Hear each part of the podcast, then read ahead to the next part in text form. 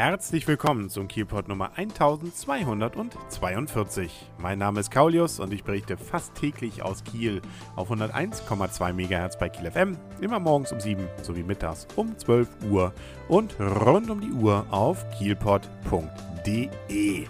Die erste Runde der Oberbürgermeisterwahl haben wir jetzt also hinter uns und es zeigt sich, dass im Gegensatz zu 2009 wir also in zwei Wochen nochmal ran dürfen. Nämlich am 11. November gibt es die Stichwahl zwischen Frau Dr. Gaschke und Herrn Mayer.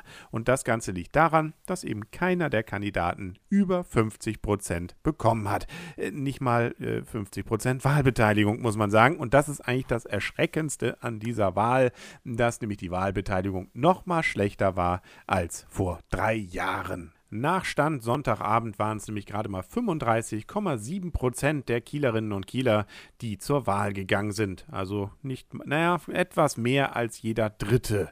Das ist, sagen wir mal so, nicht wirklich überragend. Gewonnen hat, ich sagte es ja schon, Dr. Susanne Gaschke von der SPD mit 43,2 Prozent. Dahinter dann Gerd Meyer mit 38,8 Prozent. Also, ja, 4,5 Prozent liegen dazwischen. Oder in Stimmen ausgezählt ungefähr 2000 100, so 2050 Stimmen, die da also zwischen dem ersten und dem zweiten Platz liegen. Was bei einer Stadt mit immerhin um die 195.000 Wählerinnen und Wählern ähm, jetzt gar nicht so viel ist. Da kann also durchaus sich noch einiges dann tun bis zur Stichwahl. Die anderen sind dann allerdings doch ziemlich unter ferner Liefen. Das dürfte vor allem für Herrn Dr. Andreas Tietze hm, vielleicht dann doch eine kleine Enttäuschung sein. Er hat nur 13,8 Prozent bekommen.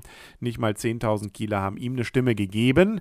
Da war wahrscheinlich dann doch die Hoffnung nach den Erfolgen von entsprechenden OB-Kandidaten in anderen Städten eben nicht ganz so auf Kiel zu übertragen. Ja, zum Beispiel war ja in Stuttgart jetzt gerade ein Grüner auch Oberbürgermeister geworden. Ja, und die beiden Einzelbewerber haben natürlich auch, wie zu erwarten war, mit den Prozentzahlen nicht so viel zu tun gehabt.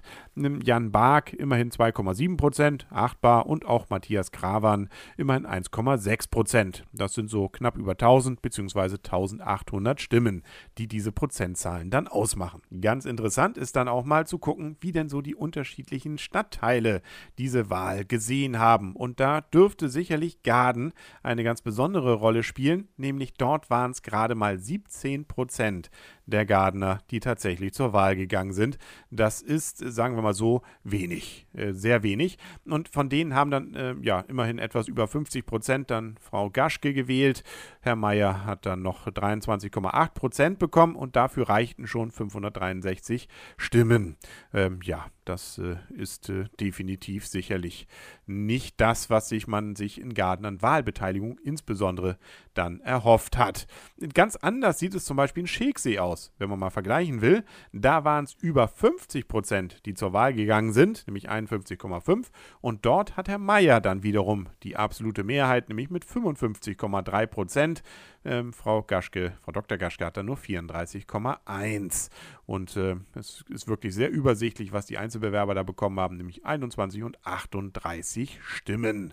Und so kann man sich so ein bisschen auch auf der Seite kiel.de slash Wahlen durch die verschiedenen Stadtteile mal durchklicken und stellt eben fest, dass es wirklich sehr unterschiedlich ist. Zum Beispiel Mettenhof hat 23,8 Prozent, also auch ein bisschen mehr als die Gardner sind da zur Wahl gegangen, aber deutlich weniger immer noch, als es äh, im Kieler Durchschnitt war. Und Frau Gaschke hat da gerade mal so etwas über 50 Prozent, na gerade mal ist übertrieben, äh, also untertrieben, immerhin über 50 Prozent bekommen. Herr Mayer 37,1. Und dann gucken wir nochmal einen Stadtteil, wo man davon ausgehen kann, dass dort wahrscheinlich auch die CDU wieder eher weiter vorne ist. Und das dürfte zum Beispiel mal Suchsdorf sein. Da klicken wir jetzt mal rein und wir entdecken Wahlbeteiligung fast 50 Prozent, 47,8 und Herr Mayer liegt mit 7 Prozent vor Frau Gaschke. Ja, also ganz spannend, wenn man das mal sehen will. Und man kann zum Beispiel auch seinen Einzelbezirk mal anklicken, um dann festzustellen, wie denn so bei einem selber drumherum gewählt wurde ja, spannender wird natürlich eher noch die Frage, wie geht es denn jetzt weiter? Das hatte ich ja schon erwähnt. Wir haben jetzt also nochmal zwei Wochen Wahlkampf zwischen Frau Dr. Gaschke und Herrn Mayer und dann dürfen wir also wieder hin. Bitte schön also nicht die Wahlbenachrichtigung wegschmeißen. Die brauchen wir dann nämlich wieder.